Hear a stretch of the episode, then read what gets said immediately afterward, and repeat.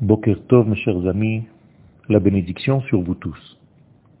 Vayira elav Hashem be'elone mamre, vehu yoshev petach ha'ohel kechom hayom. Il y a un dévoilement divin du tétragramme à Abraham Avinu alors qu'il est assis dans l'ouverture de la tente. Étant donné que le verset ne nous raconte pas le but de cette rencontre, de ce dévoilement divin à Abraham, en effet, il n'y a aucune prophétie qui est dite dans ces versets. Les sages sont arrivés à la conclusion qu'il s'agit là du dévoilement de la Shrina.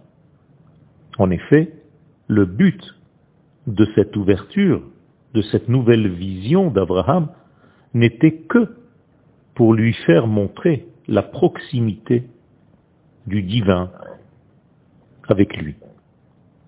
Il n'y avait pas besoin de rajouter autre chose. Ce n'était pas un dévoilement pour lui demander de faire autre chose, si ce n'est que ce dévoilement est venu pour lui dire je suis avec toi, je suis en toi. Dans la Torah de la Kabbalah, on parle d'un dévoilement complet, entier, entre l'Éternel et Abraham Avinu, en tout cas, entre l'Éternel et ce que Abraham Avinu contient en lui, la racine Israël, à tel point que ce contact entre les deux est dans l'assimilation entre les lumières et les contenants.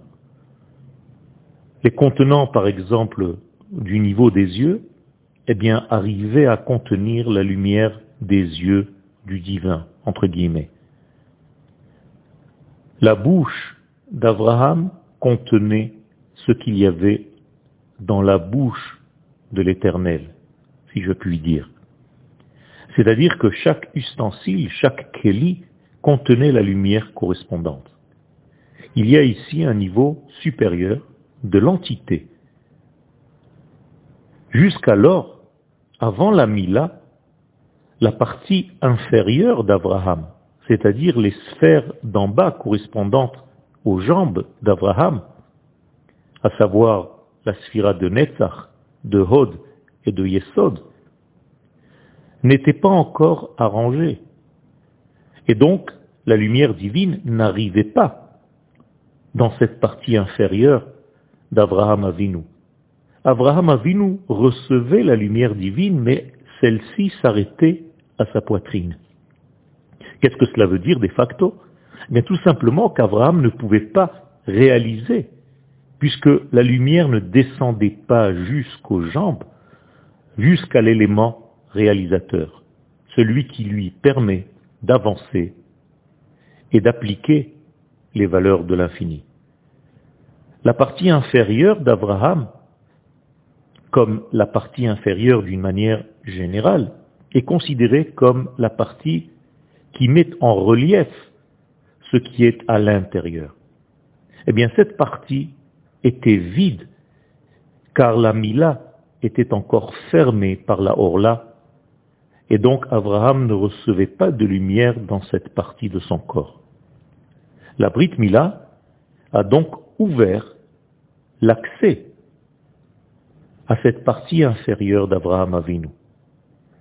Et c'est le secret de ce verset, Vaïra et Hashem. Maintenant, il y a une vision, un dévoilement complet, jusqu'au degré des jambes, et non pas seulement au degré de l'intellect et des ressentis. Il y a aussi maintenant un dévoilement dans le degré de l'action, dans la partie basse du corps d'Abraham. Le fond des choses veut dire qu'en réalité, il y a ici un dévoilement de l'amour divin à la partie Israël qui est encore cachée à l'intérieur d'Abraham Avinu, le père de la nation d'Israël. En réalité, la prophétie qui lui a été donné dans la paracha de Lech Lecha. El haaretz asher areka, va vers la terre, et là-bas je te montrerai. Eh bien voici Akadosh Baruch est en train de se montrer à Abraham dans sa partie terre. Pas seulement dans la terre d'Israël, sur la terre d'Israël, mais dans la partie inférieure correspondante à la terre chez Abraham Avinu lui-même. Car en effet, la partie inférieure de l'homme correspond à la terre.